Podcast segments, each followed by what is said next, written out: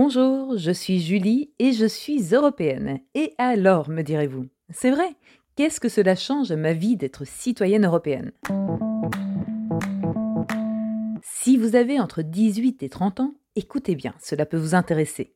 Savez-vous ce qu'est le corps européen de solidarité? Il s'agit d'une belle opportunité pour vous si vous souhaitez vous engager dans une activité de solidarité en France ou en Europe.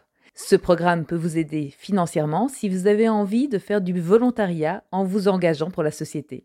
À l'image du programme Erasmus ⁇ dont nous avons déjà parlé, ce programme offre aussi aux jeunes la possibilité d'acquérir de l'expérience d'un point de vue personnel, social, civique, en se rendant utile pour les autres dans toute l'Union et au-delà. Vous pouvez par exemple, comme Manon, contribuer à la réparation d'un bâtiment historique en Italie après un tremblement de terre. Ou alors, comme Thomas, accueillir des migrants ukrainiens en Pologne. L'éventail des possibilités est très large et concerne de nombreux domaines, que ce soit l'éducation, la santé, la protection de l'environnement.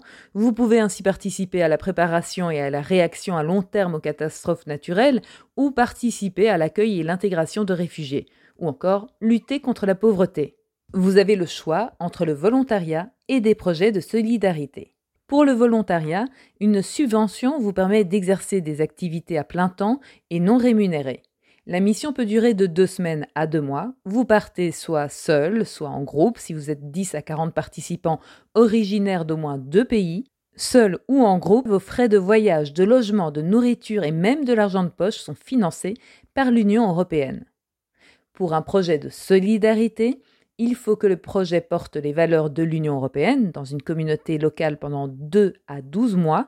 Pour avoir droit à un financement européen de maximum 500 euros par mois, le groupe doit être constitué d'au moins 5 jeunes de 18 à 30 ans résidant dans le même pays. Alors, vous êtes motivé Vous avez fait votre choix? C'est décidé? Vous voulez vous aussi faire partie de ce corps européen de solidarité? Eh bien, pour une mission de volontariat, il ne vous reste plus qu'à vous inscrire sur son portail.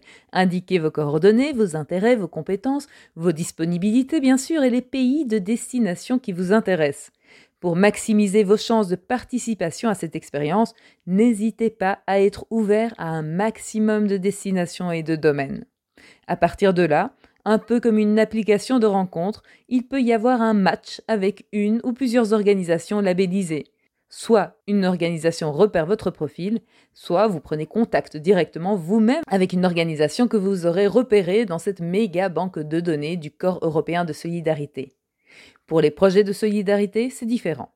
En France, vous devez soumettre votre projet à l'agence Erasmus. L'Europe investit dans la solidarité ciment de l'Union européenne comme dirait l'ancien président de la Commission européenne, Jean-Claude Juncker, à l'origine de ce programme. Pour la période de 2021 à 2027, avec un budget de 1 milliard d'euros, 270 000 jeunes devraient avoir la possibilité de relever des défis sociaux et humanitaires. Et si vous êtes un organisme intéressé, suivez-nous, car je parlerai bientôt du corps européen de solidarité et de ses avantages depuis votre point de vue. L'Union européenne, c'est aussi le financement de projets respectant ses grands objectifs et répondant à des besoins locaux.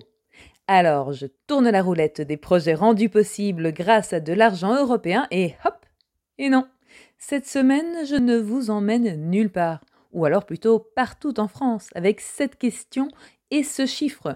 Saviez-vous qu'en France, un projet est cofinancé toutes les trois minutes par des fonds européens? L'Europe, c'est donc du concret, mais de l'idée à l'action, il y a quelques étapes à passer. Alors, pour le moment, on parle de quoi au niveau européen? De sous, et particulièrement du budget européen à long terme pour pouvoir répondre aux défis contemporains et à venir ainsi qu'aux crises qui se succèdent, avec responsabilité, tout en continuant à investir dans la recherche, dans les étudiants, dans l'action climatique et dans les infrastructures de transport. Telles sont donc les priorités à venir.